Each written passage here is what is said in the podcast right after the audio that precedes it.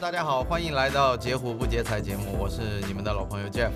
今天啊，我们想聊一个很有趣的话题啊，就是保险。呃，为什么聊保险呢？因为感觉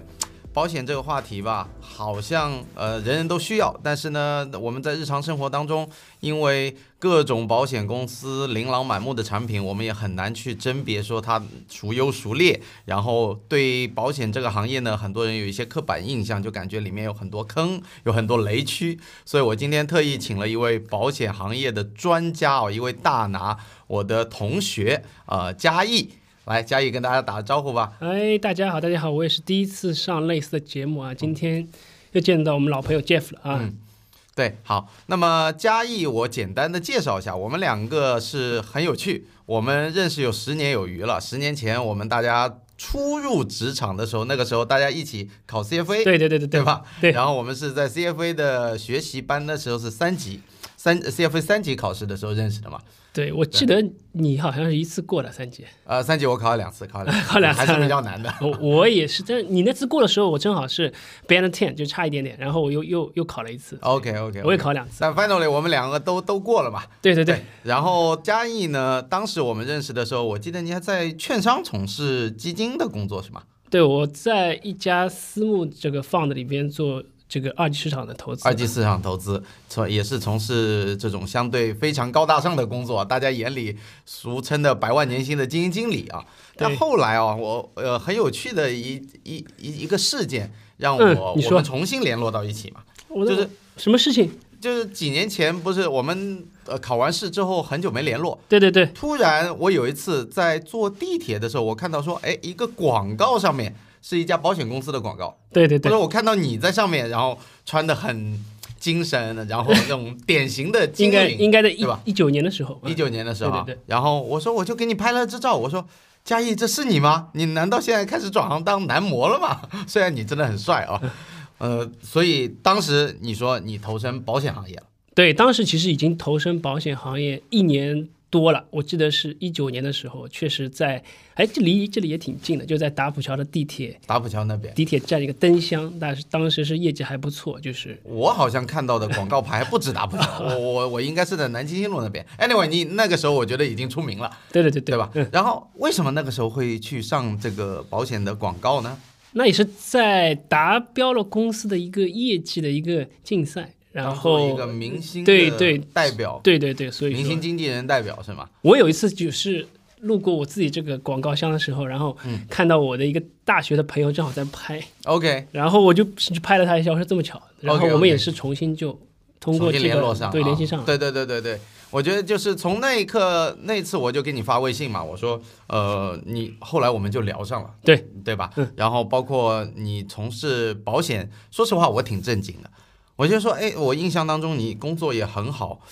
呃，不好意思啊，我我可能没有冒犯的意思，嗯 但是我我心里想，怎么他怎么会去卖保险呢？对吧？对这个对对对正常，嗯我们说的直白一点，卖保险其实有有一点不好听，但是从事保险经纪人的行业，总感觉好像往下走了一点。我觉得你的这个看法是普遍的，包括我当时转型的时候，家人朋友也是类似的这个看法，我觉得是，呃，我可以理解，因为确实保险在两千年以后，然后。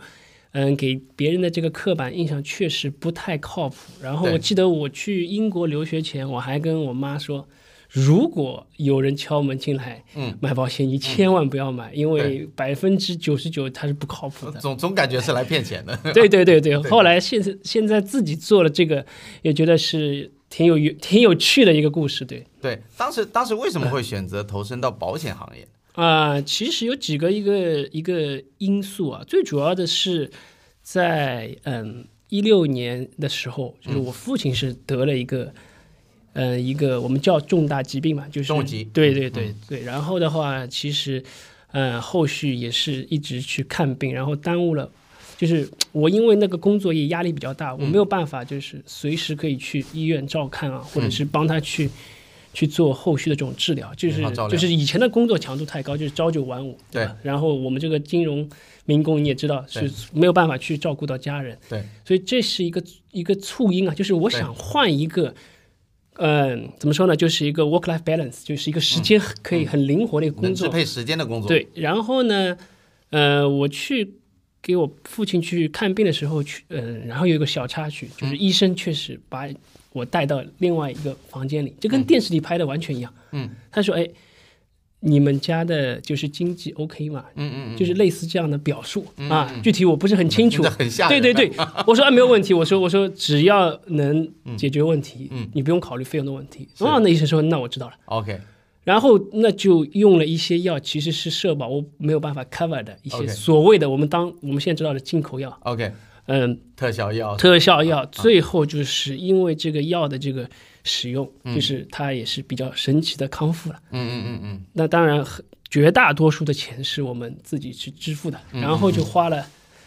几十万，然后呢，这个对我也很触动啊，因为我们都是做金融的，对吧？然后，哎，我觉得这个在海外，我觉得这都是这种极端的这种风险，都是可以通过保险这个工具去转移风险的。嗯为什么我们这个 CFA 都读出来了，也学过这 insurance 的这个重要性？嗯嗯怎么没有想到去用一些金融工具做一个风险转移？因为是还有就是社保，我一直以为是很就就可以，很全面的对对对对，为什么到了这个实际使用的时候，医生会有这两种判断？嗯，最后，那么我爸是运气比较好，那这个医生也很。很专业啊！我后来还跟他去复盘了一下，我说如果没有用的话是怎么样？他说：“哎，其实当当时他已经有所保留了。他说如果呃用的话，其实也只有百分之五十五的治愈率。 OK 当时没有跟我讲 OK 那我在想，那我说如果用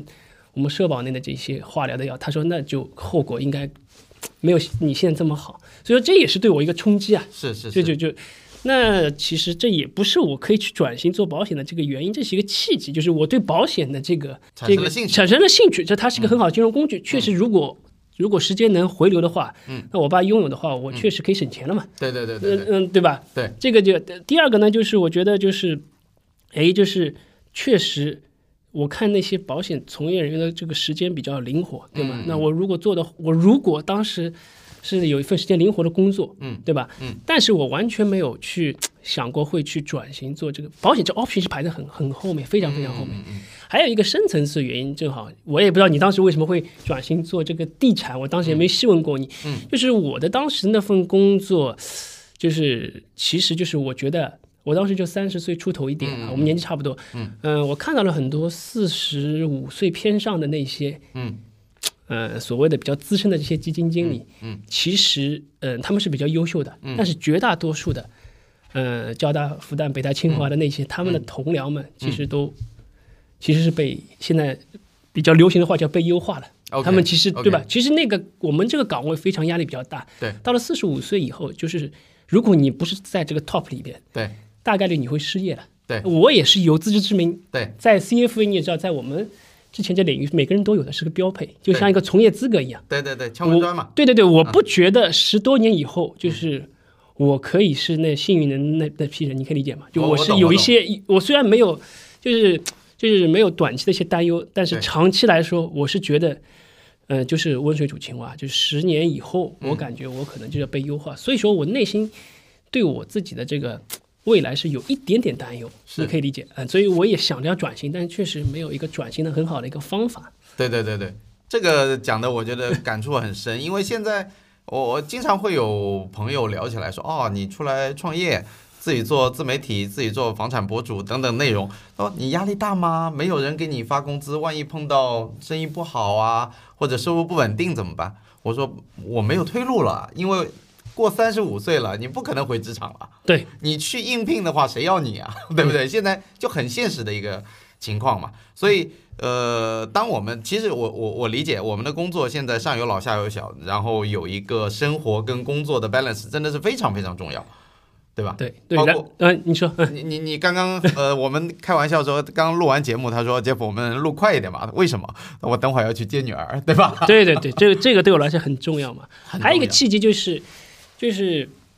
那我朋友圈就只有一个人做保险，我嗯嗯我我社交其实也不是特别多啊。其实，在做这份工作之前，我是没有做过任何营销或 sales 工作。对那我的朋友圈就三百个人，对最多就是三百三十个人了。对，然后就唯一一个是做保险的，那我就找他，其实也是想自己去买一份保，买一份这个保障。对然后就无意间聊起来，他也问了我一些工作情况嘛对，他也感受出我有一个就转行的这个苗头。我觉得他也是比较厉害，然后就是给我提供了这么一个 option。那在我看来呢，这个 option 不是非常吸引人。嗯不过他就说了一句让我不能拒绝的话，我要跟你分享一下，我也从来没跟你说过。嗯他说，如果你给自己一个三个月的时间，嗯就是哎，就是你不要有成见，你就放开的这个心态、o p e n 的心态，你去学习一下，去了解一下。嗯嗯嗯，如果你做的不好的话，或者是完全没有人认可你的话，嗯他问我最大的这个损失是什么？对我觉得这点就是击中了我做投资的一个，嗯一个职业习惯。对，哎，我我说最大损失呢，就是三个月，就是时间成本。三个月时间成本，三个月的鸭蛋了。嗯嗯嗯然后自己可能正好也要买嘛，那就学全面的学习一下嘛。嗯嗯，那我对吧？我们也是比较理性的嘛。当学那一个技能。对学习看看哪个需要，哪个保险需要，然后自己该买买完以后，周围如果也没人需要的话，那我就当一个调整。然后，嗯、他再问我一句，他说：“你觉得你难道找一份工作会比以前差吗？”哎，我觉得这倒不一定。嗯我觉得是就算三个月就吃个鸭蛋，嗯，然后我再找份工作也是很轻松的还事能情。找个平替的，吧对对，可以找个平替的。嗯然后他说，但是万一你没有现在跨出这一步，内心你其实也有一点点这种冲动。嗯，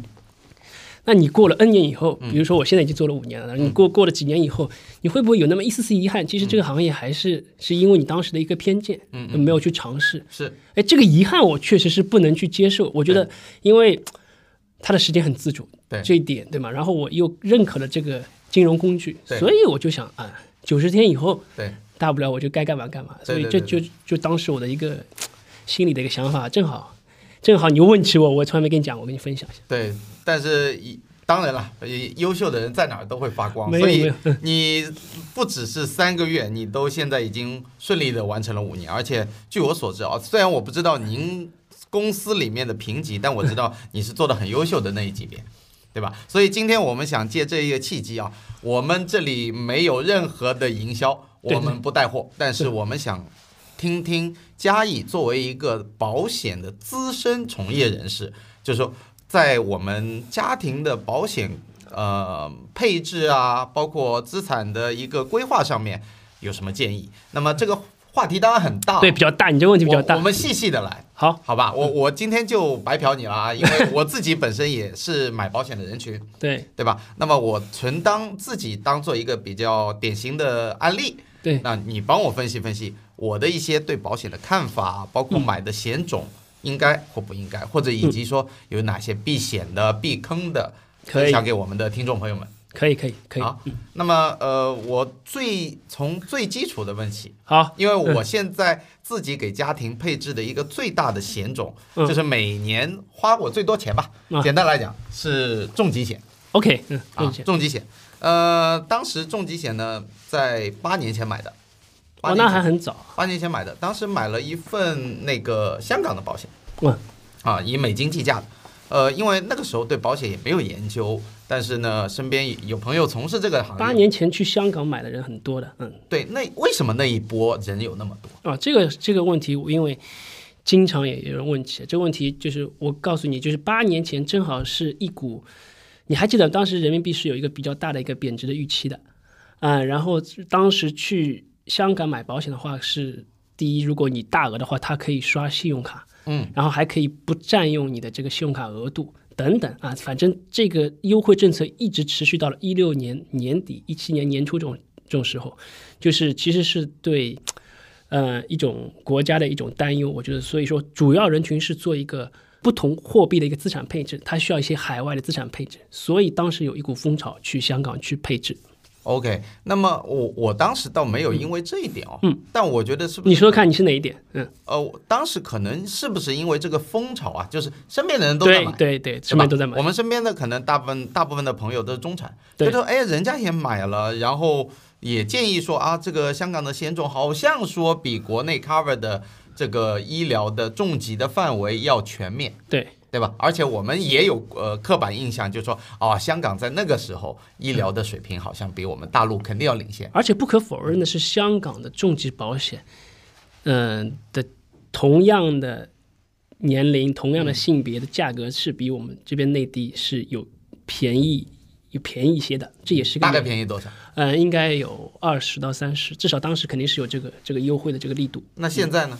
现在它的差距已经没有这么大了，嗯、因为现在的话就是随着重疾改革等等一些专业的一些一些原因啊，但是最重要的一点，我去跟你跟你说一下，为什么香港的保险它的重疾保险会比我们这边便宜啊？嗯，因为重疾保险它是还是有个身故理赔的这个保险利益在的，那身故理赔跟我们的预期的这个生命寿命比有是关，对，因为我们我们这边是是不是七十六岁？差不多。嗯，香港是全球寿命最长的地方，最长它是寿的八之一十四岁，对对对对对对不对？在八十四岁，对呃，我昨天正好查过这数据，它全球第一啊。对那么这个八岁的这个年龄差，对是不是呃理论上如果不碰到重疾，它总归会身故？对那它要比大陆每个保单从一个大的数据 sample 来看，是不是要晚赔八年？延后很多。嗯，，对，所以这就是它我懂了，我懂了，我统计学意义上从精算的角度，对。它价格会便宜的一对个，对对对我觉得一个最根本性的原因啊。所以它的精算的 base 的人口的 base 不 一样。对，它预计寿命长，对对对对对，那呃这个道理也很很直 白，因为对重疾很多我们知道的呃，就是说条款是，比如说你六十岁了，嗯，你去买重疾你就很贵嘛，对对对对吧？那一般人建议说，这是你在身强力壮的时候去买重疾，对所以尽量不要超过，比如说五十周岁，不对然之后但那个保费 premium 就会很贵。对，那你觉得就是说做呃，我可以跟你分享一下，我给我和太太两个人，嗯，大概配置的额度一呃，每个人是一百万，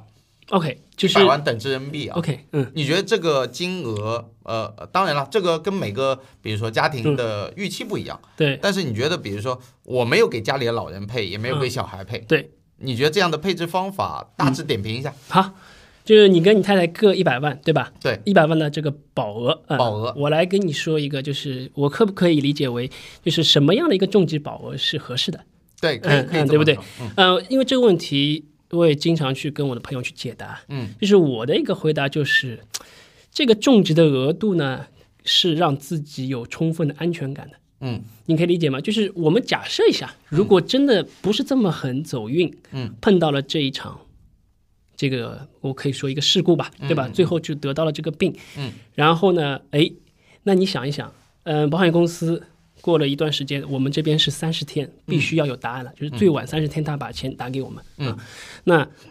是五十万，你觉得哎这个数字还不错，还嗯是六十万还不错，或者一百万不错，还是两百万不错？就是如果这个数字足够小的话，那这个钱的话，你觉得可能没有这么有安全感，嗯你可以理解吗？那所以说，你这一百万和你太太一百万，你可以想一想，这一百万够不够？其实自己是内心是有杆秤的。嗯，那从一个学术的角度来说，嗯，它是究竟是跟什么原因？嗯，相关联的那是两点。嗯，第一点呢，就是跟他预期的收入。嗯，因为重疾保险它是一个转移的风险，是一个收入损失的风险。对，那如果这个人在三十岁、四十岁和五十岁，他得这个重疾，对那可当时的工资或者他的收入，对肯定是不一样的。对，那有些人他对自己的未来很有信心，对他觉得未来十年、二十年，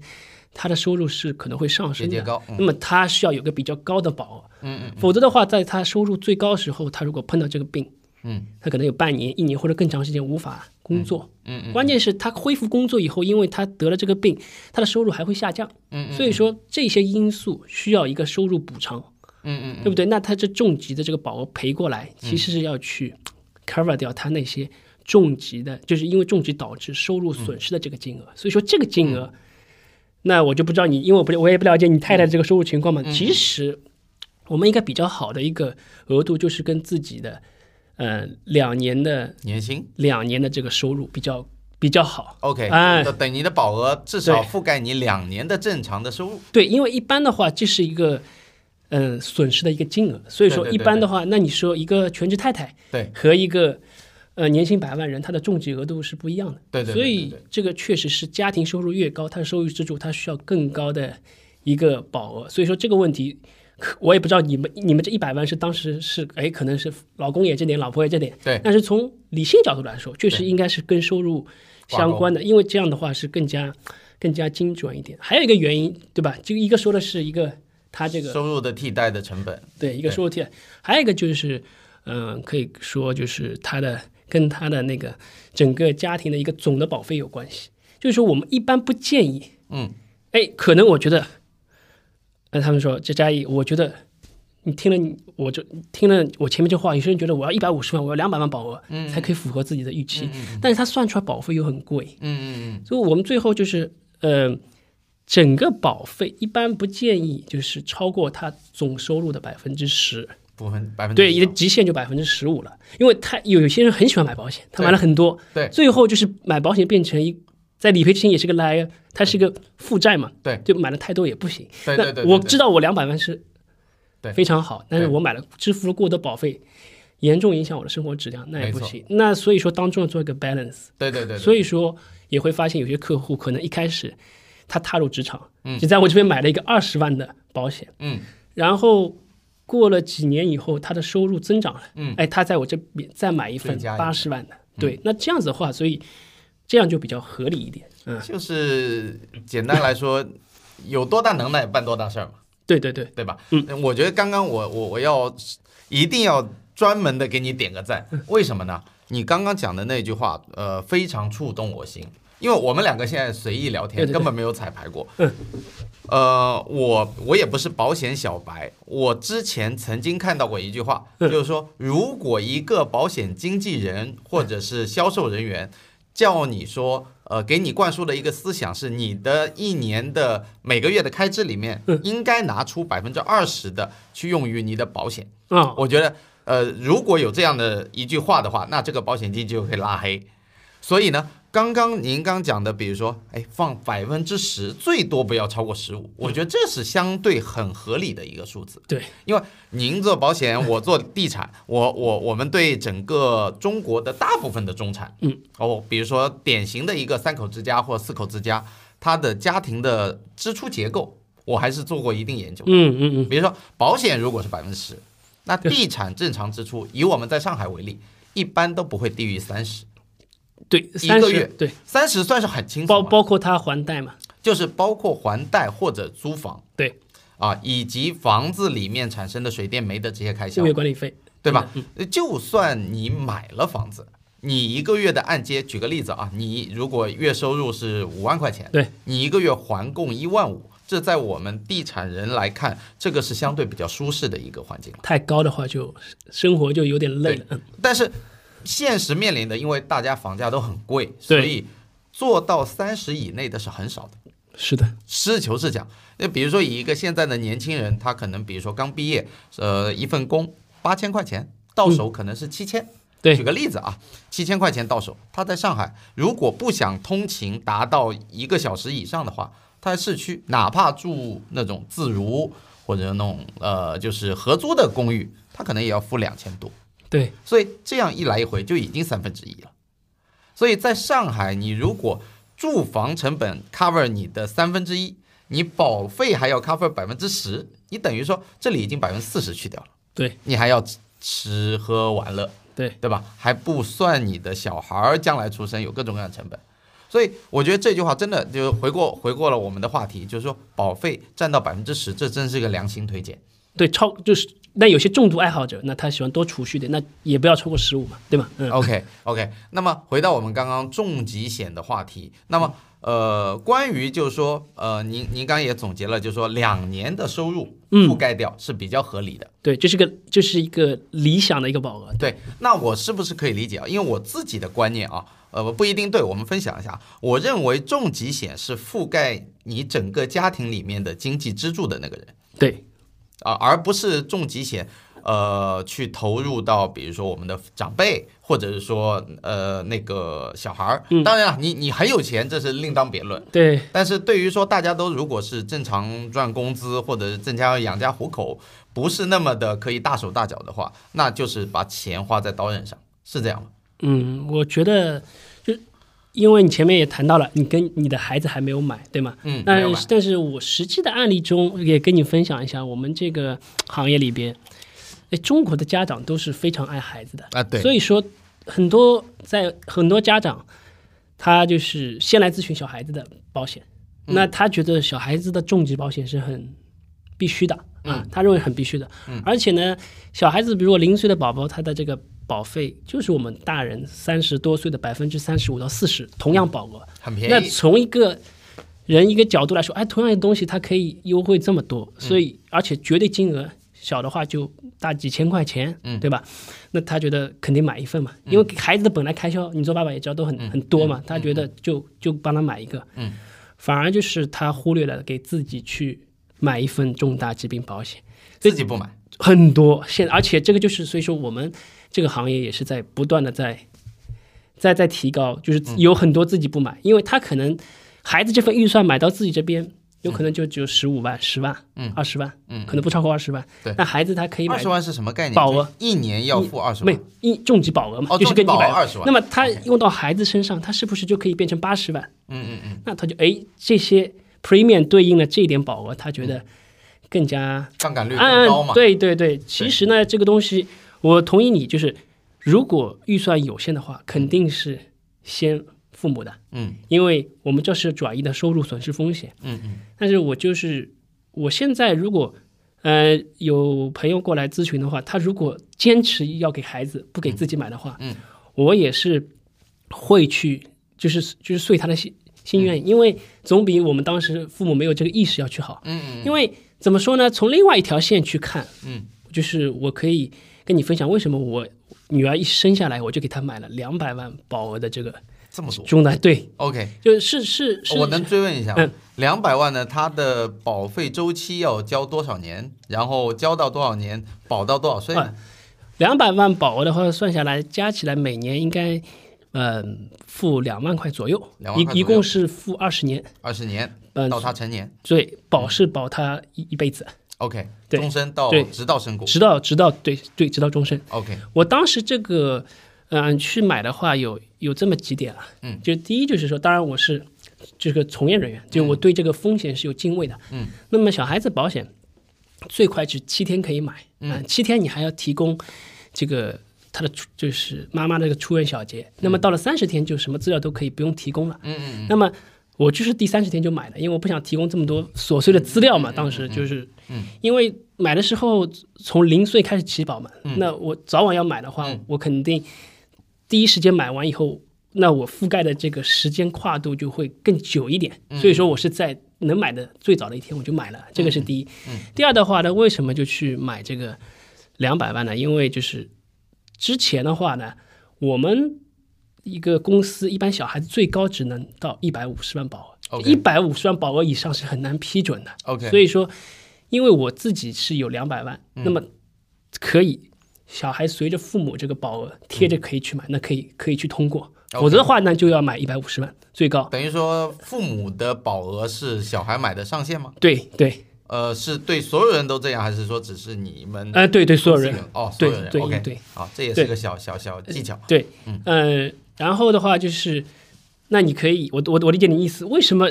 普通可能家庭买五十万，嗯，可以买三十万也有，最少是三十万，嗯，那为什么买这么多过，这也超过了一传统的一百五十万？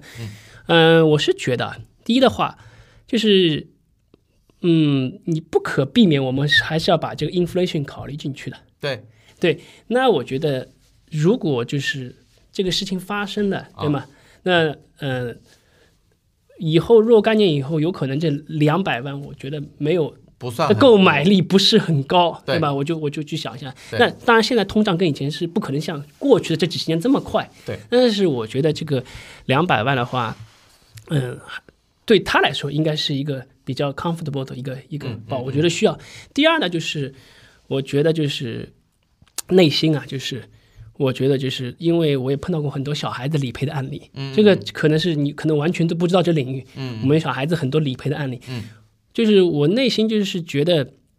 其实很多他错过了第一时间投保，嗯，很多小孩子其实也有买不进保险的可能，不仅仅是大人。可能因为生过病买不进，嗯，小孩子我们有很多十八岁以下的这些重疾的理赔案例，特别是这种癌对症啊什么的，，对白血病这些，就白血病一半都是小孩子在赔的。嗯嗯所以说，第一有可能会发生风险，第二就是它发生风险以后就保不进了。嗯，OK，所以，如果是一定要买的话，那又这么便宜，又嗯可以把这个风险的、这个保不进的风险给转移掉，那我就是第一时间去买。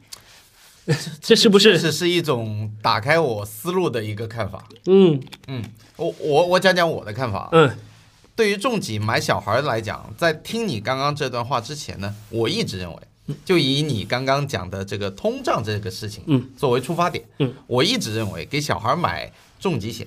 等他要用到重疾啊、一般我们按照现在中国，就是我们按当下的一个重疾平均发生的年龄，大约在三十八到四十左右。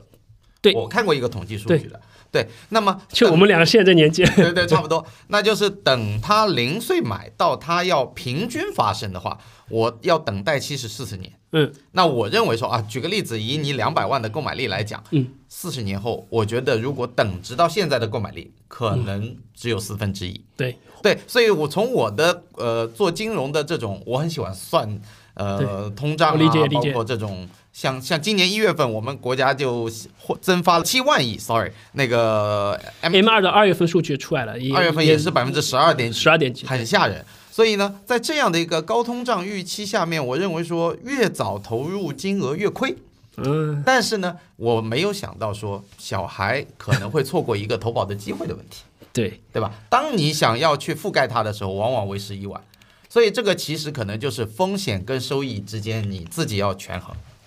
对，它是有一个一个权衡的对。吧？它没有对错嘛。所以说，就我也可以前面这个问题嘛，所以一旦下这个注的时候，我的保额拉高嘛，就是嗯是，一旦碰到的话，对虽然这个赔率是一样的对啊，对但是因为绝对数额就上去了，对，所以说这个也是我当时的一个想法，而且因为。在我孩子出生前，正好我们这个大团队有个嗯 case，就是一个白雪梅的 case，、他只买了五十万的保额，嗯，就七千多块钱，嗯然后在将将就是过了我们保险的一个等待期九十天的时候，嗯，他就确诊了，嗯然后呢，嗯、因为我们这个保险白血病它额外 extra 百分之五十，嗯嗯，就是它属于特定的这个小孩的一个保障，嗯、所以说就按这照个重疾多赔百分之五十，对，就是因为白血病这一条，嗯，小孩子会有额外那就对是你三百万了。不是他五十万的保额，哦，我说那就呃七十五万，就是七十五万，对，所以说，这个就是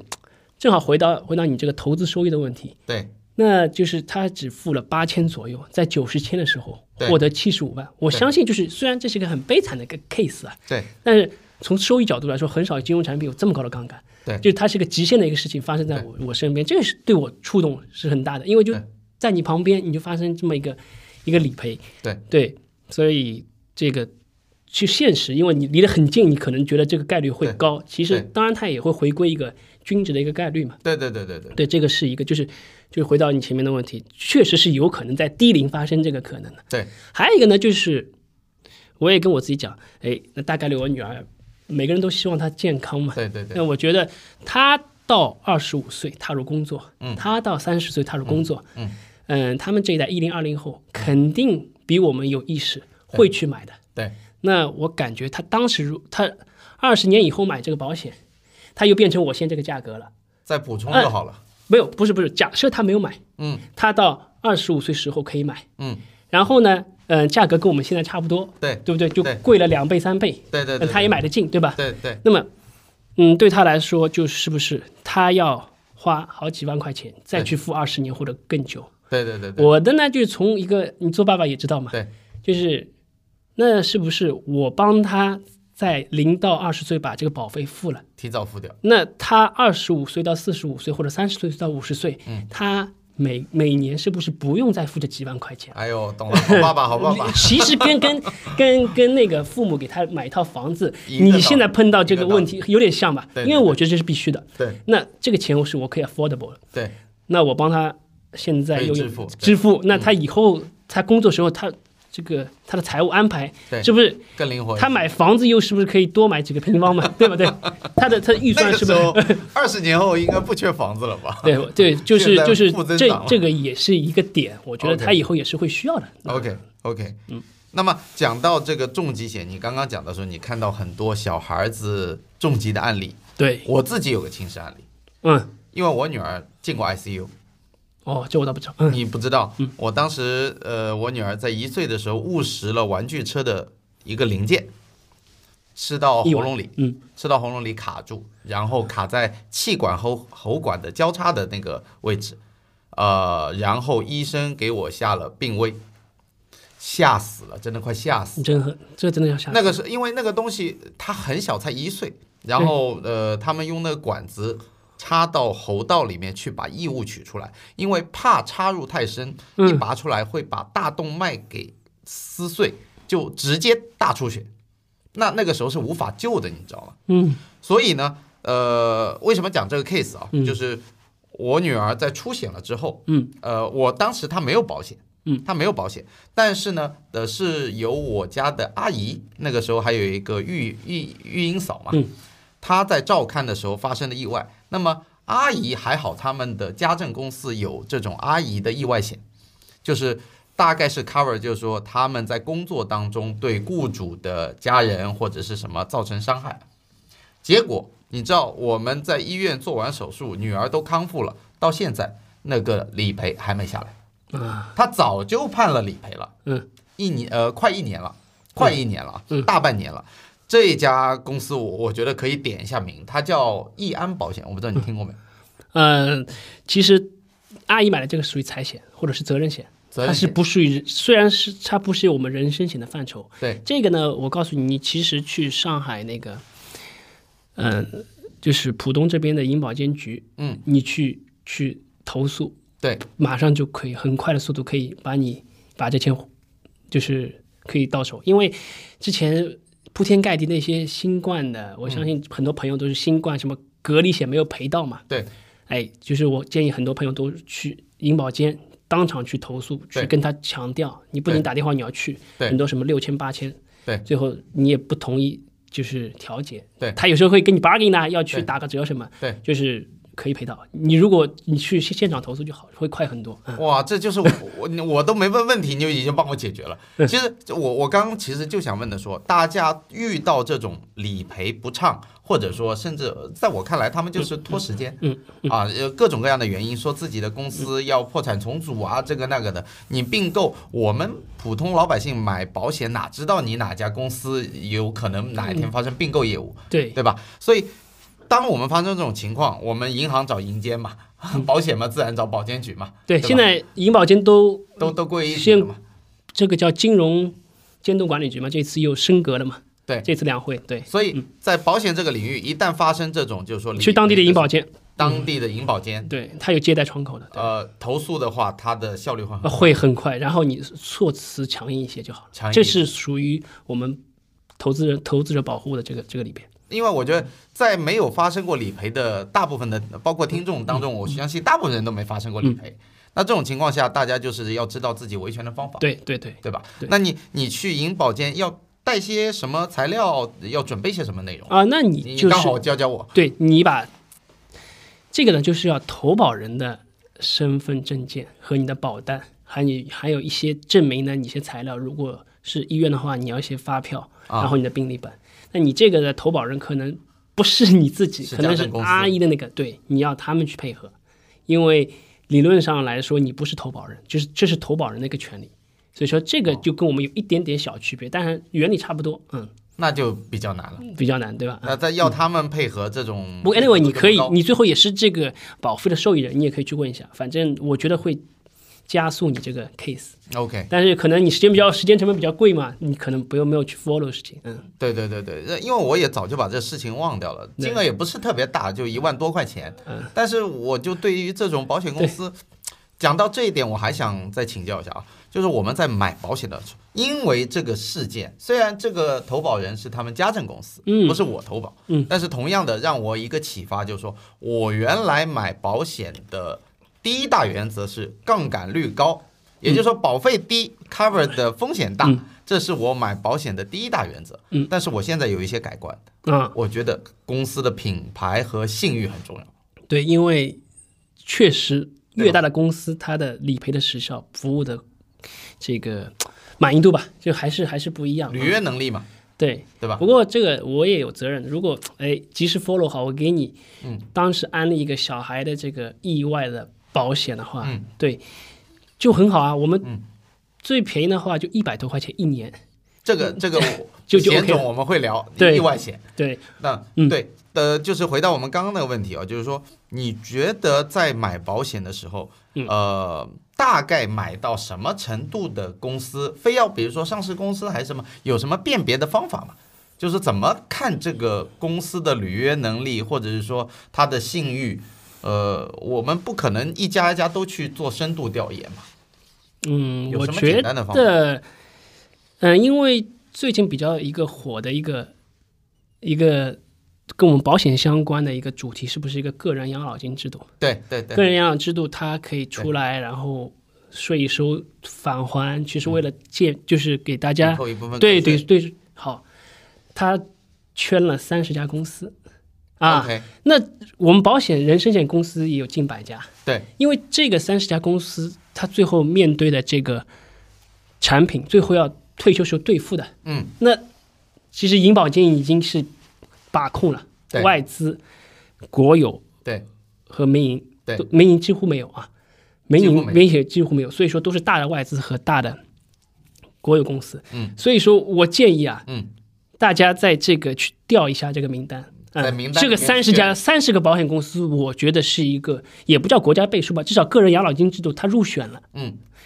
我觉得这是比较靠谱的。那你也不能说一定要挑几家，这对三十家至少从相对的，银保监层面觉得你是可以去做个人养老金这个业务的。我理解。那你觉得？我我理解觉得这个就比较客我观理一点。解这个，这个就比如说回到我给我的咨询客户在问，他们问我说：“你买房子买哪些房企安全啊？嗯，房企有几万家。”那我说：“上市房企就一定安全吗？呃什么某创啊、某元啊，不都出事了吗？”对，，那最简单的方法，你就买央企，它一定不会出事儿 对对吧？或者说你买这种杠杆率很低的，那它这种杠杆率很低的，比如说典型的民企的优秀代表龙湖，它就一定不会出事儿。嗯当然了，它它也出了一点负面新闻，所以呃，我懂你的思路，嗯就是官方给你认证背书的，基本问题不大。对对， OK，好，那么这个问题解决了，好了，嗯那我我还想接着问啊， 关于我们重疾的，我们聊的七七八八了。那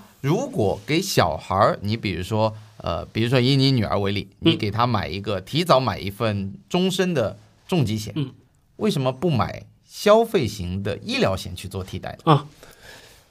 消费型的医疗险前面就是我们也可能也涉及到了，可能这这个概念已经涉及到了啊。对，消费的这个医疗险跟重疾险，它就是一个怎么说呢？就是一个啊一个是报销嘛，对另外一个是就是不管你发生了就赔嘛。对，就是一个一个茶壶和一个杯子的一个关系，就是都是需要的，嗯就是它是一体两面的。对，就是我这边也有人只咨询我消费型医疗险的，嗯，朋友，也有只咨询重疾的这些朋友，嗯，那也有理念很好，他觉得两个都需要的。那我就分开说一下，就是，呃，如果就回到前面这个大的问题，如果预算是有限的，嗯，那全家人的消费型的医疗险都可以去 cover 掉，必须要 cover 掉，理论上比所有人的重疾都重要。对，那不管是呃父母还是孩子，这个医疗险都 cover 掉，因为它是一个兜底的一个安全网嘛。对，就是这个是把底层的风险给兜住。对那就发生了最坏的情况发生了，那社保不能 cover 的一部分，对吧？嗯，呃，那他通过商业保险把那些自费的这部分、绝大部分给给通过保险公司去转移掉这个风险。那我们可能有一些。起付线啊，大家都知道，嗯，我们百万医疗有这个一万，那呢也有五千，有两万，这都不是这么关键，嗯，那他其实就告诉我们，我们最多就出五千一年，最多就出一万一年，最多就嗯对出两万一年，对，那有了这个医疗险的话，那至少一个风险来临时候，嗯不可能我们叫因病致贫这种现象不可能会发生嗯了。那回到我前面这个，我们公司这个小孩子这个案例，你还记得吗？就真的那个，嗯，就是七十五75万，，对，他就是亏就亏在什么？嗯。他没有买医疗险。他有重疾，但对不买医疗。那保险公司其实非非非常 happy 的，你别看他只出了八千左右，最后我们给他七十五万，嗯，他没有买医疗险。那如果买医疗险的话，那他这个白血病相关的费用，嗯，大几十万或者上百万的话，都可以 cover 掉。还有他后续的这一辈子的，嗯，这个相关的医疗费用，包括其他疾病引发的，嗯那也都可以绝大部分转移给保险公司。那他没有买这个医疗险，它的后果是什么？后果就是第一次他这个白血病的医疗费用全部要自己掏，这对七十五万都可能不够。对啊，第二呢，就是他这辈子很难再买进医疗险了，因为从保险公司看来，你是一个非标体或者是一个拒保体，嗯嗯，你可以理解吗？所以说，医疗险是一个，哎，就是，呃，一年一付的，嗯，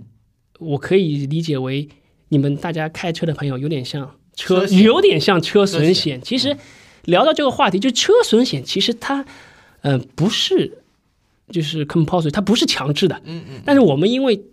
呃，汽车进家庭的时候，它还相当于一个小的奢侈品，大家都会去买。除了交强险以外，都会去买一些车损险。嗯嗯嗯，所以我跟我的朋友去说的话，医疗险就是个人损险，你把它记住就好了。嗯，把车损的车改成人损，那嗯 OK，因为我们我们一辆爱车，对吧？嗯、现在都可以换成电车了。嗯嗯大家去买的时候都会去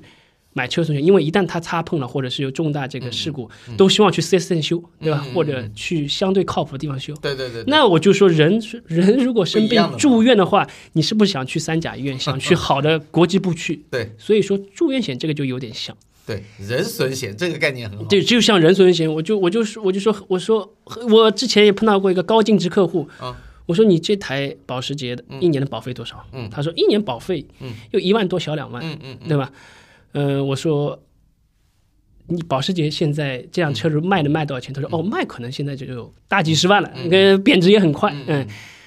那我说您一定比你这辆车值钱的多得多嘛？他说这这这肯定嘛。嗯嗯嗯，我说所以说，车都有一个这么好的保险，对，你人那跟不你上你人也不上这个保险，你一旦发生这个风险，对对吧？这那个你说不要过去多多么大的这个医疗费用对你这个经济上有多大的损害嘛？其实就是啊这是一个理念的问题。所以说你的问题，就小孩子，包括按照我的理解啊，只要他是一个能买进的一个对一个我们的一个理性经纪人，对他都应该上一份商业的医疗险的，商业的医疗险嗯对。我我所有的险种里面，对于我个人来讲，我永远医疗险排在第一位。这个是绝对是对的。对，但是你刚刚讲的那个问题，你说以你客户那个七十五万的为例，白血病，嗯，你说他因为没有买医疗险而错过了后续长期治疗的赔付，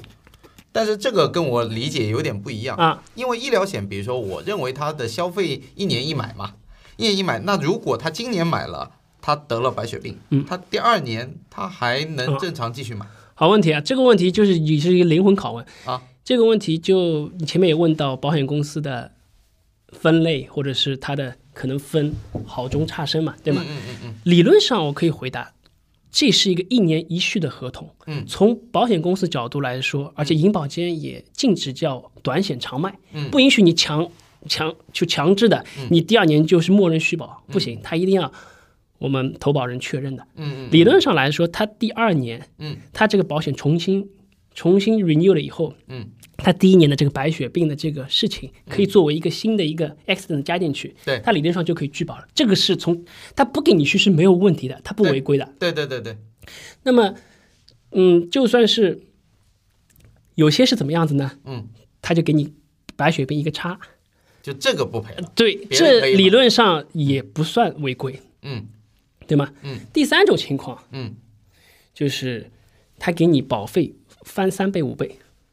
因为你的风险上升了，对还要补偿他的风险损失，对对对对对，对，这都是有可能，可以理解，嗯，有可能，对对对。那理论上他要去做一个精算的平衡嘛，对，对，那就是那比较大的、比较靠谱的、reputation 还不错的，啊对吧？保险公司是这样子的，首先就是它它公司内部呢是把这个医疗保险当一个长险去这样做精算的 OK，啊。 OK 那么它当时的费率已经把这些风险都考虑进去了，对所以说当它这个风险因素发生以后，对它第二年肯定是给你续啊。你怎么去区别这公司好不好？啊，它首先在价格，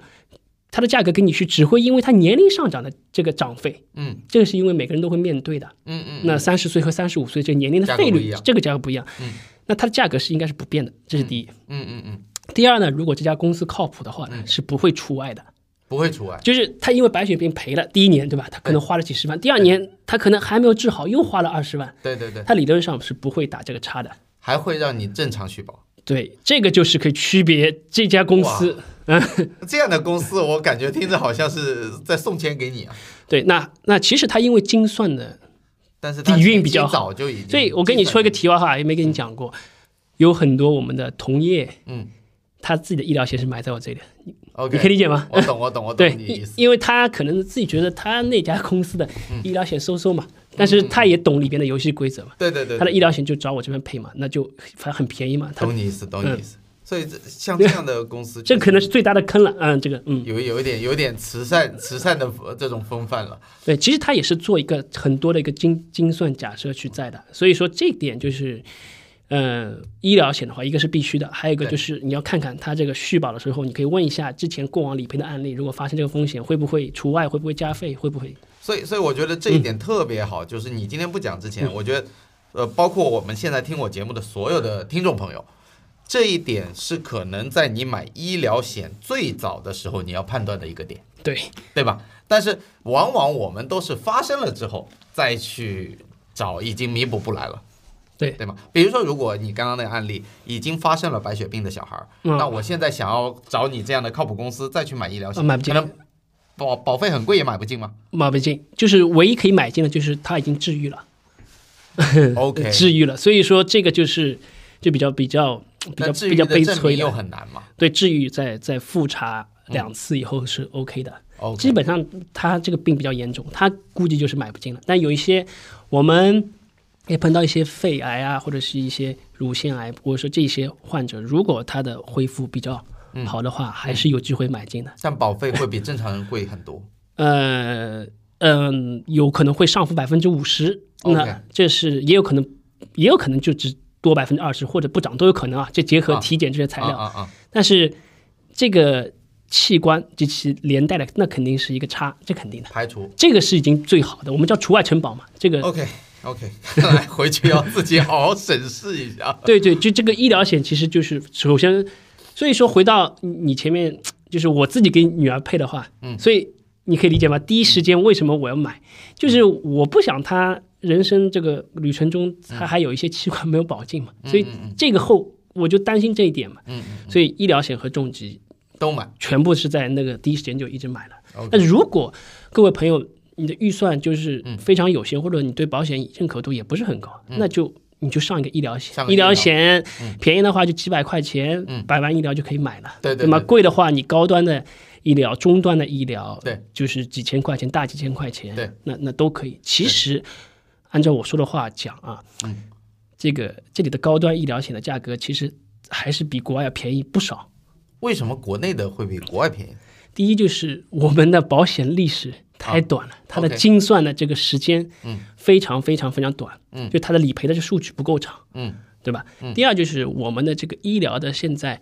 医疗的所支付的这费用比发达国家价格还是便宜一点的，嗯所以说它的保费还是便宜的，嗯。就是医疗就医疗费用，医疗费医疗用，费就用医疗的价格，比如去 OK 美国看一场病， OK，它那可人能工不一样嘛，就价人格工不一样，对它的研发投入用的药，嗯嗯，对吧？用最好的药，这价格不一样。所以嗯医疗，我们这些百万医疗的话，最近几年推广都很多嘛，嗯少的话几百块钱嘛，对这些就是个底层的，对底层的你去你去把它给兜住，对对吧？那么好一点的可以，有些人就是。我碰到一些朋友很有意思，他肯定开一辆豪车，嗯啊，他过来说：“佳怡，我买个百万医疗。那我也是第一反应，我还是很开心，因为他至少想买，对吗？嗯后来我就说，我说，我说，呃，你去 你去旅游，你上次去旅游的时候，你住住什么样的房酒间？店啊什么的，对，啊他说，啊，我住丽兹卡尔顿。嗯，那我说，今天我不会让你买百万医疗的，嗯因为。如果发生这风险，你住了四人间、六人间，我们这嗯次新冠、大家也知道这住院的这个问题，你肯定不是你的这个体验嘛，嗯受不你了肯定是要单人间的。他说，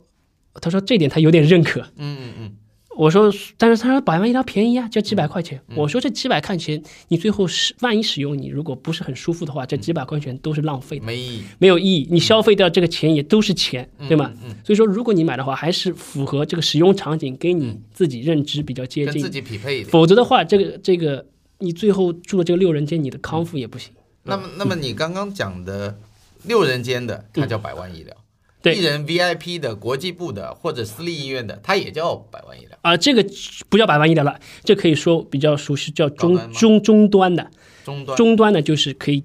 住单人间的 OK，啊、单人间的。它那有什么名称吗？呃，就差不多就叫终端比较好，终嗯端终端医疗就是一般就是国内的私立的 OK 或者是公立的国际部的，啊，嗯，那它比百万医疗要贵个三倍到四倍左右，对但是也也很便宜，在我看也很便宜。肯定，就算最高端的医疗的话，它也不一定有一辆保时捷的这个哦车险的这个价格贵。这个我还嗯是有概念的。对对嗯对，对，像我们我这个年纪，我买的医疗险，我不知道算不算你说的终端，嗯，差不多一年保费就两千块钱，能住国际部对部分国际对部，对，加你私立医对你说的就是这个终端的，对吗？这是终端。对对那那我们正确理解百万医疗就是差不多几百块钱去保一百万的额度，这叫啊，一医疗百万或两百万额度就是只能住普通的，普通病房，对，然后起赔额，比如说一万或两万，一万左右，一嗯，万左右。对，然后同时呢，它是覆盖就是说二级以嗯上公立，嗯，二级以上公立，然后社保不报呃医保不报销的那部分赔付。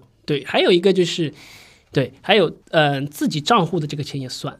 你可以理解吗？自己照顾的钱，因为我们哎住院的话会有一张大的发票嘛，对它有个统筹金额，有一个对个人账户，还有一个自己用现哦金自付己的。账户里面付对的钱，，各它也个报个人账户如果掏了两万块钱，对其实是我们自己存的钱。对对那对最后其实也会，因为哎有有些朋友说，哎，我感觉我自己出了五万，最后拿为什么拿到六万？对对对还有这个这个免配额都算进去了，因为你自己里边还有钱。对对对对对这个这个是从医保账户里划对，走其实自己钱，但是呃，以这个打引号的套现， OK OK，那那它在中嗯我们现在买的终端以上再上去是什么？呃，这个就是就高端医疗，高端医疗也有细分，就是首先就是说，嗯、第一个就是能涵盖全球的，嗯，最贵。那么有些可能它美国它给把它去除掉，嗯、那就稍微弱一点，但至少也是全球性质的，嗯嗯还有一种呢，就是家长，特别是小小孩，有些比较宝贝自己孩子的，嗯，他希望去带门诊的，嗯嗯，对带门诊对，带门诊的其实不管怎么样，哪怕是覆盖国内的，我贵觉得很都多是都是高端的了。嗯嗯，因为这个它的保费肯定就是五位数了，就是五位数起了。嗯，我买过，啊，对对对我，买过，但它使用体验可能还不错。嗯，非常好。对，非常好，对嗯我我分享我亲身案例。为什么我会买那个带门诊的呃消费型的医疗险？是因为我我的女儿不是出进了 ICU 之后嘛，她然后那一段时间经历过这么大一个磨难，她等于说体质受损很严重，嗯然后那一段时间一直咳嗽、嗯感冒、发烧，嗯啊，就是呃看呃病，那个他的那个事故已经好了，嗯，但是身体被损害了，所以呢，我们反复的去儿童医院，我们去上海的那个泸定路的一个很大的那个儿童医对院，对对对对对吧？然后反复的去那里，有的时候要做那个雾化，因为咳嗽嘛。然后有的时候要呃打针，我就觉得很心疼。然后排队呢，每天要排很久，啊，前两天我还去了一次儿童医院，里面因为最近嗯甲流流嘛，人山人海，就晚上十点钟进去，嗯，我保守估计是三点钟才看到医生，对，所以小孩在那里很折磨。所以我当时呃，小孩子那段时间，我我就毅然决然买了一个呃对，带门诊的，带门诊的，而且是带那个私立医院嗯或者国际部医院的。嗯，我们后来就去那种高端的，因体为验就会很好。体验非常好，对因为你只要一个电话，今天约，明天马上就看，或者说你早上约，下午就能看，对哎然后你过去不用排队，对，然后里面人也很少有。点做甲方的感觉。呃，对，有点 做假话感觉，甚至有几次里面的医生因为是外国人，对呃那个我那个他们讲的有一些专有名词或者什么的，我们不一定那么了 解，他旁边还有翻译，对我觉得这种体验就完全不一样。对我宁愿为了花钱买时间，对花钱买时间。对，很多很多人就是为什么叫买高端的，或者对他需要门诊有预约的，预约到。不一定是私立啊，他瑞金啊、对华山、中山都可以预约嘛，对或者是其他的一些国际部，他就是你这个你这个观点，对他机会成本太高了啊对，他他他不想去有一些这等待个太痛苦了精神上的一个消耗和时间上消耗，对，对对这也是一个还有一个原因。还有的话，好的这个高端医疗就就是是个直付的功能，就是对他完全没体验不到理赔，对，嗯，呃，就过去也不用付任何钱，对对他对直接进保嘛。对，呃，所有的看呃门诊的费用，但是我要指出一点，嗯，就是这个保费呢确实不便宜，对，啊，呃我当时买的一年是一万出头一点，嗯，一万出头一点，因为去看一次门诊，它正常的私立医嗯院就是我们经常去看的那一家，在南京西路，他看一次大概门诊费是九百块钱的挂号费，对，再加乱七八糟杂七杂八，你两可能三千看一个感冒两千块钱吧，对，两千块钱，也就是说一年如果你看不到五次，那么我们对从金钱的角度来讲是对，亏的对，啊，但是呢，你买了这个之后，你心里的愉嗯悦就是对，我不用再去想钱这回事儿了。对。我反正就一万块钱已经花掉了，嗯，我我只要他不舒服我就去，那你你知道吗？我我我我回应你啊，啊，三天前我我女儿是去一家私立医院去去去看的这个对疑似甲流，啊，我跟我太太说，坚决不能去儿童医院。对就是第一，不知道排到多久；第二，对可能没有甲流，然后被传到被传染，对，所以我去了那家医院，就不帮他做广告了，反正就是没有一个人，对没有一个患者，然对后就一个多小时，全部就回来了。对呀啊，对，我我去儿童医院去看甲流的时候，我看到那个人山人海，我嗯说你挂号都要两个多小时，看病再两个多小时，我果然我就是我当下晚上立马就走了，不过我跟你，我跟你的区别是什么？我没有讲，啊我区别就是我我自己没有买单门诊的，，那你自己付钱 我自己付了这两千块钱。哦我我跟你分享一下，但这一次投入，对，还好就是我我觉得就是就是其实我们 CFA 这些朋友还是相对理性一些的，嗯嗯嗯，就是我是买的我自己买的这个医疗险是有全球医疗资源，只看住院的。嗯，那么这样子的话，我拿到了我的医疗资源，我的对保费又是控制在几千块以对内。对对对对，那么我觉得对我来说就是就够了，就就我把这些预算腾到我前面说的给我女儿买重疾上面去了。大头的地嗯理方，理解吗？就是我，然后我觉得私立医院我就每我看去一次就就去一次我就自己付一掏腰次包，对，因为我做了这工作以后，我就第一选择就是会去了，嗯嗯嗯。对，所以说这就是我的一个 配置，没错，我觉得这很明智。嗯，像我当年，呃，就也不说当年了，就两年前，我买这个高端医消费险，我也觉得贵。嗯，但是只是因为说那段时间，我认为它是一个看病的高发期，对我觉得说，与其我每次掏两对千，还不如买一对万。对，所以说，呃，你孩子到七岁的时以后，这个使用率就会很低很低，对对对对对对，进了小学之后嘛，对幼儿园反正是三天两头的都在生病。对对，对所以医疗险，我觉得我们也聊得比较透了。对，嗯那么接下来什么险种？呃，我我我还你随想便你说， 嗯我我觉得可以把那个带一下，就是意外险。嗯嗯，我哦意外险这个东西，我觉得就是在我自己先讲我的看法。好，我觉得就是说，如果你的在呃预算财力允许的时候，意外险是所有险种里面杠杆率最高的，没有问题，嗯，对吗？对的，因为我我像我现在买意外险才几百块钱，对五百以内，对，但是它能覆盖你，我我记得是两百万还是一百万的意外伤害或者是身故的赔付。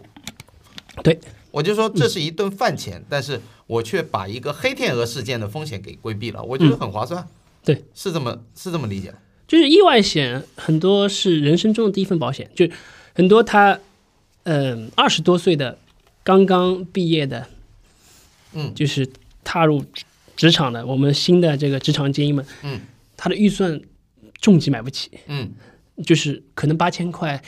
一年对我们来说，吃力对对他们来说可能也比较吃力啊，啊，正常。对正常，正常那他就我就跟他说，那你就买一份意外险，嗯，再买一份百万医疗，那整个预算就控制在千把块1000钱、嗯嗯一两千块钱啊，对吧？那它的杠杆又比较高，对因为我说每个人碰到这个意外的风险都只有这千分之几的概率，对嗯，对，然后。但是你一定要去去去把这风险转移。理论上，它跟你的身体没有关系，跟你的对年龄也没有关系。对，那意外险里边选择呢，还是有一点点门道啊，就是就是现在大家比较喜欢那种意外险，就是它普通的一个，比如说意外，它比如说是一百万，嗯，但是在特定的一些上面，它有一个加成。你可以理解，我举个例子啊，嗯嗯，一百万它是保一个普通的意外，普通的一万但是因为飞机导致的航空意外、轨道意外，就变成一千万了。一千万就，但它就属于这一百万的这个意外里边。嗯嗯，那这个就符合大家的一个对意外的一个理解了。那他觉得普通的意外的话，嗯那就一百万 OK、但如果是因为去年不是也是我们东航在在失事广西的这个了事情啊啊发生以对以后嘛，对吗？就是这个他们说整个这个飞机上里边买过商业保险人就是百分之十嘛，其实做了一个 sample，就是抽样抽样调查，因为对坐飞机的中国也只有百分之十的人，对对，那这里边还只有百分之十的人买过商业的对保险，其实我们的覆盖率还是很低啊，就是对就是我只是想说，就是一旦你碰到极端的风险了，对这个这个事情就非常的非常的重要，所以说我们现在比较流行的就是一个嗯主险是一个五十一百的，然后再碰到特定事故，比如说我们，比如说我跟我朋友讲了，他这个特定的，嗯，飞机它就一千万，对就十倍，还有一个轨道交通也是一千万，对不知道你有没有印象，就是在去年的时候，上海轨道交通碰到一个案例的，啊，这个人就是在开门的时候被夹进去了最后被卷进去了，啊当时有个热搜的我，知道我知道，我知道我第一反应，因为我做这工作嘛，我想，哎呀，这个事情如果是有过这个配置的话，它可它它的每年保费也很便宜，它就一千万了嘛。啊，嗯因为这个事情的话，就是它的概率是最低、哎呀最低、最低、最低、最低、嗯最最低。就是我举的例子就是说，意外险就是碰到这种特定的事情的话，你会觉得它还是很重要，因为很便宜，所以我们我懂我懂。需要去转移的。嗯，呃，但是我这里指出一点，啊，就是首先我们刚讲的覆盖的只有百分之十，在飞机上实施的，嗯，对吧？然后呃，还有一个重要的数据是，嗯，飞机失事的概率可能是四百万分之一，对，概率极低，极低。所以它可以这么十倍的付给你，对吗？对因为对从精算的角度来讲，对，非常非常的小概率事件，所以它其实比买彩票还难中。对，理论上来说，啊但是一旦发但就生零和一的关系。对，就嗯零和一的关系对。对那么，呃，如果说我们已经买过一个呃比较覆盖全面的意外险的情况下，我们不是每次买机票的时候，哦航空公嗯，司好都问让你题， 20好问题，块钱好问题，好要问买题。吗？不要买了吧，不用买了。我我我朋友就是意外险的话，主要的朋友就是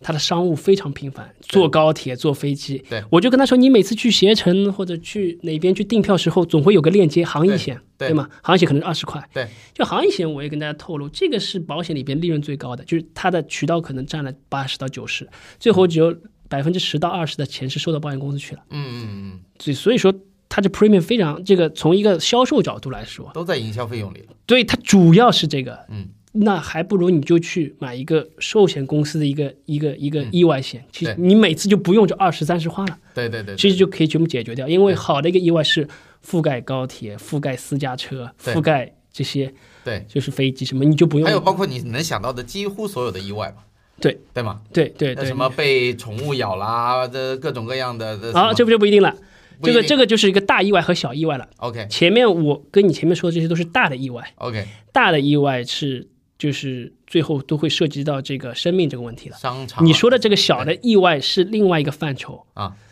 就你你宝贝的那一次事件，这个叫小的意外， OK 就这种就是小意外，它不可抗力的， OK 就是被被鱼刺卡住啊、烧伤、烫伤、猫抓狗咬，哪怕被毒蚊子去叮咬，啊那这些都跟他的身体的状况没有关系。对这些小意外其实，首先它的费用也不会很高，对那就是万把块钱了，对嗯，最多了。但是呢，它的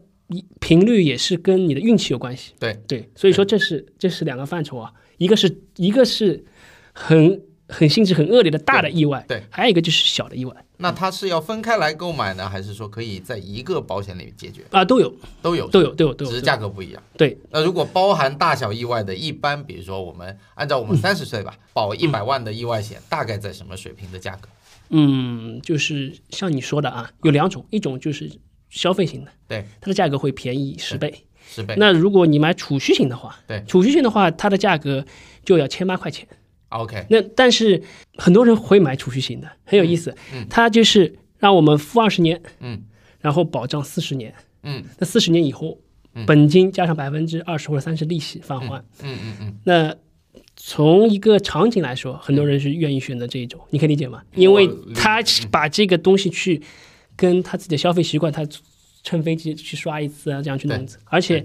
虽然这个最后的金额也不多，对但是我的朋友当时他是说，他重疾也买不起，嗯他就买了个百万医疗，嗯，然后再花了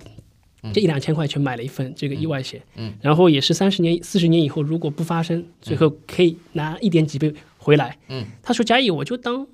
储蓄了。储强制嗯储嗯蓄了，以后最后拿个几万块钱，以后就退休的时候打给我。”但是他觉得也可以，我觉得也是启发到我了。所以说我之前觉得，哎，一定是消费型的会很好，嗯，但是，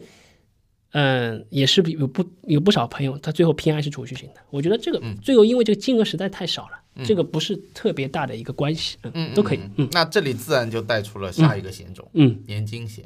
对，对吧？因为你这个朋友讲的，他呃能在意外险上面买成储蓄型，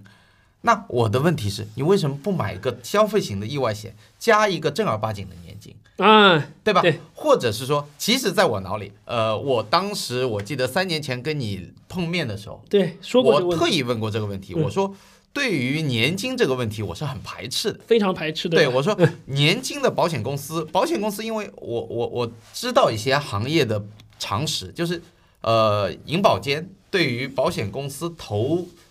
拿钱嘛，他们要投资嘛，保险公司就是用投资的钱来做各种各样的赔付啊，包括发工资啊，干嘛的。嗯，所以他对于投资的这种品类是有严格的要求的，是的他不能投高风险。 ，yes，对吧？所以当保险公司在这么趋于保守的一个情况下，你的而且它又损伤流动性，说实话，嗯对因为年金它是几十年你不能拿出来。嗯嗯，那在这样的情况下，你为什么要买年金？你自己去银 行，你哪怕做理财、做买基金，都比它好呀。嗯，你至少还有一个流动性能保障。对，所以我刚开始我那次也跟你聊，我说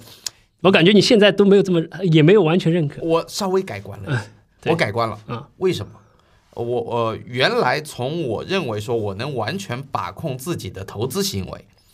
到呃近两年因为疫情，因为我上次碰你是三年前，对，疫情带来让我整个观念的改变，我对自己将来的收入不确定性发大了呃产生了一个非常大的问号，我怎么能保证在十五年后、二十年后我还有很强的赚钱能力？嗯，那么与其这样，我在我身强力壮的时候还干得动的时候，我现在强制储蓄，那这个强制储蓄你可以存银行，你也可以买年金。这都是一个选择，嗯，对吧？它没有对错，所以我我认为说啊，到了随着年纪越来越上来，年金的需求反而变成一个 option 了。对我虽然到现在我也没买年 金，因为我认为自己现在的投资回报率嗯能赚到的远远大过于年金。嗯我认为年金大概年化充其量百分之三左右，嗯，三到四吧，嗯三到四吧。嗯，对，所以我认为我现在超过这个比例就不需要买，但嗯是我也无法保证我五年、十年后我还能维持这样的收益率。对，所以呢，呃，当达到一个临界点的时候，可能年金就变成一个选项。啊，年纪这个话题非常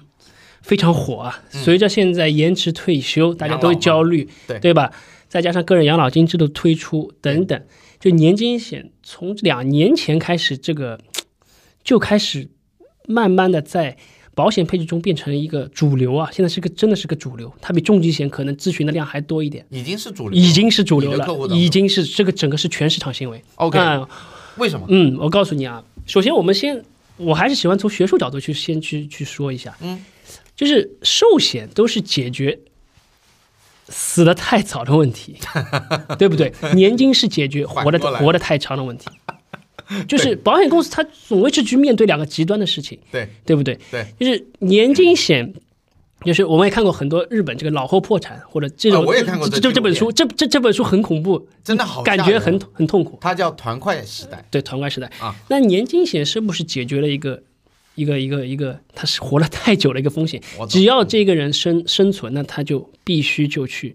就去给他的这样一笔持持续的稳定的不断的一个现金流，没错，这个就是解决了这个问题，对不对对？那其实很多呃，我自己是怎么认可年金险的？嗯，第一，我就问我自己，我我我我我交社保吧，嗯我说我交社保，那为什么交社保？是因为我爸妈让我交社保。嗯，那交社保的理它的本质逻辑啊，第一就是对未来这个医疗的不确定性，它需要通过社保去统筹，对那么解决这些问题。对还有，它这社保另外一大块就是养老保险。对那随着延迟退休，我们这一代人大概率都要到六十岁、六十五岁65去拿，嗯但是是不是它的养老保险它的本质可以覆盖到生命的最后一天？嗯，其实养老保险本质就是一个年金险。对，是不是？对。那我们如果自己买养老保险的这个，呃，买这个社保的这个去交社保，有这金个额有这个意愿的话，其实他内心还是对活得太久是有一点点恐惧的。嗯嗯只是年金险它是一个补充的一个养老保险，嗯，可以让我们拿到的不仅仅是国家的那一块，退休金那就另外一块。那么这一块呢，是一个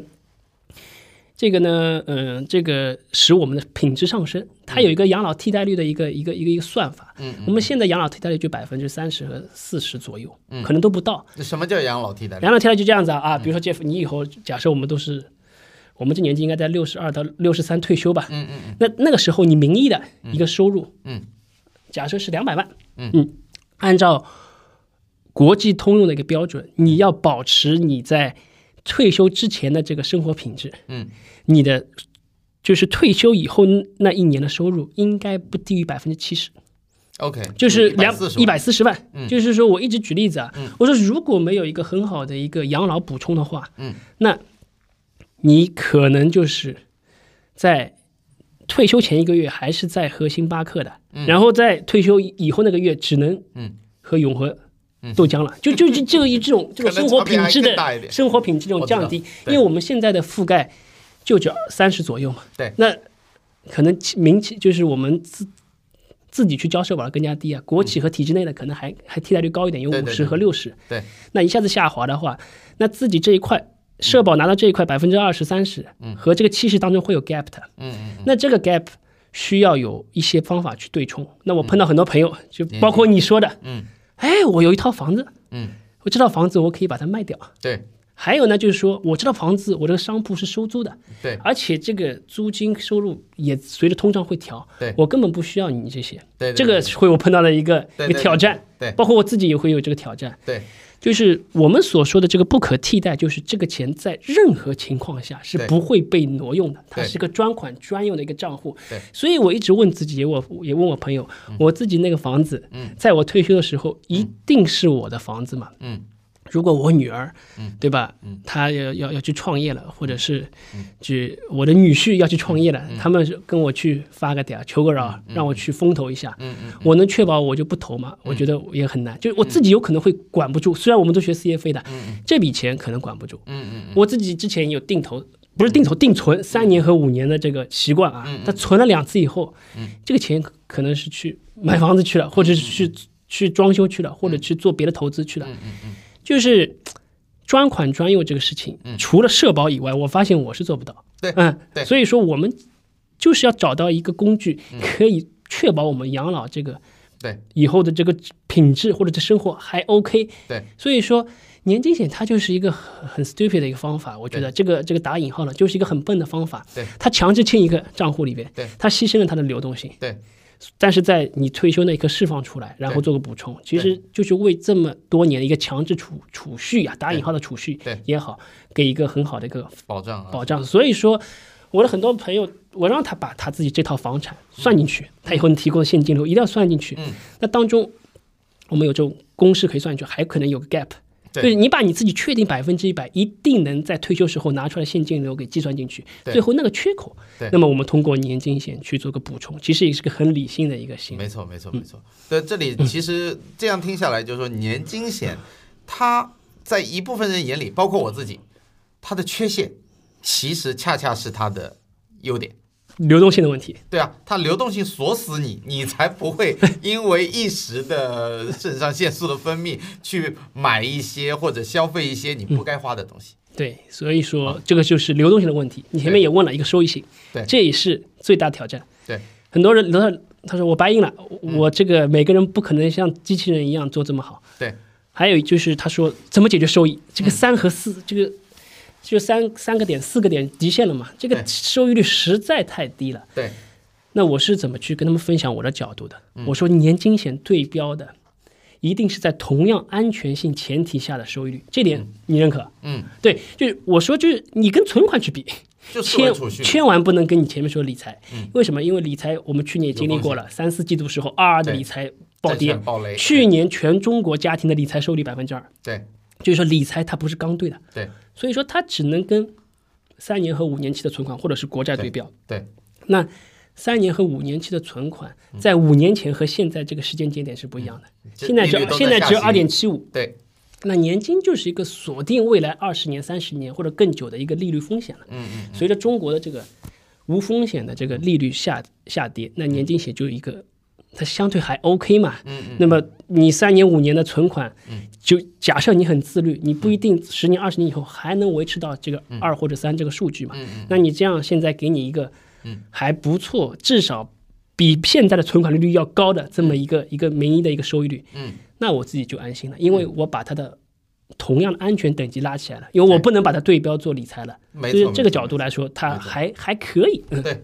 对我刚刚也讲了，我说我我我们三年阔别三年之后，我现在对年金的看法改变，因为随着年龄的。还有对自己的收入、对自己投投资回报率的改变，包括整个市场利率下行。我给你分享一个案例啊，呃，大概是在四年前，呃，我我具体记不住了，大概一八一九年的时候，我们当时银行，如果你有贷款的话，嗯，按揭贷款，它会让你选择说，哎，我们市场利率呃是利率市场化了，对，选是择进入 LPR LPR 了，然后要你固定的还那个利是率还对是浮动的。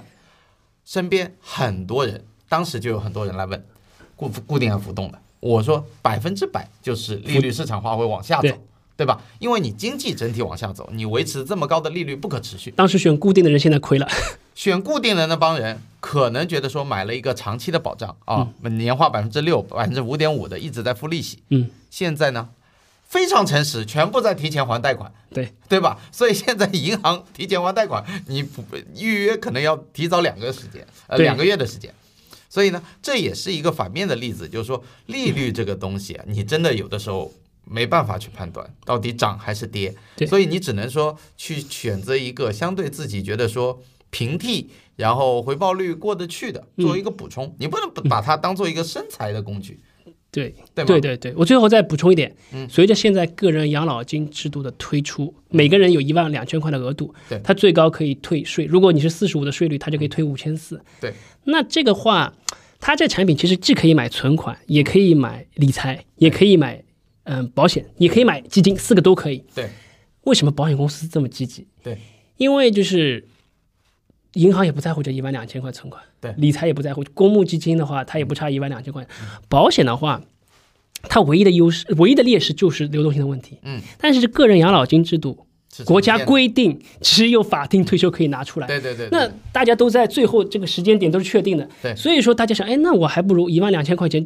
就嗯放在保险公司年金里边，嗯反正我都不能拿，我干嘛去买存款，干嘛去买基金什么？对对，就对它本来这个长线投资，对，所以说在选择一份年金的时候，如何能结合到个人养老金制度？嗯，它又可以退个相应的，少则一千二，多则五千四，相当于国家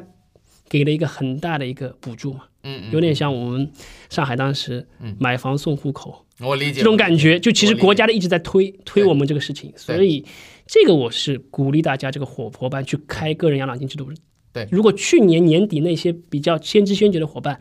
他去存了这一万两千块钱，买了相应的产品，嗯，他现在正好是退税了，享受红利了。嗯嗯，这个时候对啊，退税有周期吗？因为他去年如果去弄的话，去年投的话，嗯他今年不是三月份开始退税了嘛，开始申报了，那他今年就可以享受到这福利了。 OK OK，其实你可以理解为，如果是退到五千四的那些，嗯，我们说的高净高收入值，人对群，他其实只花了六千六买了一个一万两千块钱的嗯东西，他最后还是按照一万两千块钱的这个兑付给你的，嗯，但是他只只是花了六千六，他收益率就个不是你说的，少了一部分嘛？对对对，他对对对。那还有很多人跟我说，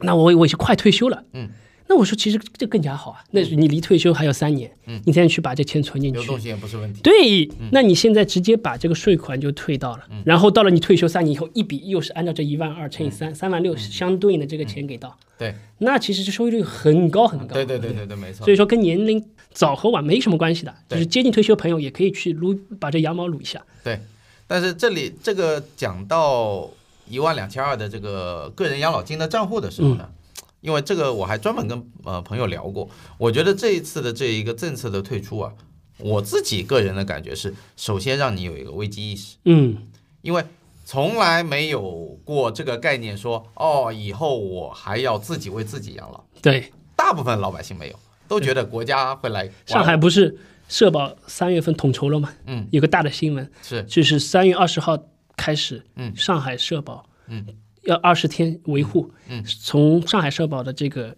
调剂制度要啊去调剂到全国去，就是前天的新闻，嗯上海的社保转移，转移支付了，调剂金了，这个是很哎很大的一个新闻，嗯这个就是家里还有余粮的，接济接济那些就 呃，我觉得这个挺好，对就是要有养老金，全国人民一起有。对，要没有的话，大家都没有，对吧？这个这个制度其实还是在发生一个细微的变化，是大家可以是品一品。嗯，但是不管怎么说，anyway，我觉得大家对于呃自己老年的生活，虽然我们如果最好是大家听众的，我觉得大部分听众都还处于壮年甚至是青年的一个周期，对，但是要有充分的意识。对，不能说呃我前前阵子我也跟年轻的朋友分享过，你们现在赚来的钱基本就月光，对，他们说我存不下钱，我就要吃喝玩乐，活在当下嘛。对嗯但但是随着时间的推移，我觉得大家越来越，不管你将来有没有小孩，家庭结构怎么样，都要为自己未雨绸缪嘛。对我们年轻的时候，三十岁不到时候也是一样的，也是一啊大家样的都想是过法。嗯来人，所以那个时候大家浪很正常。对，但是呃，越早有这种学这种呃防范风险的意识，包括保险的常识，那我觉得总不失于一个坏事吧。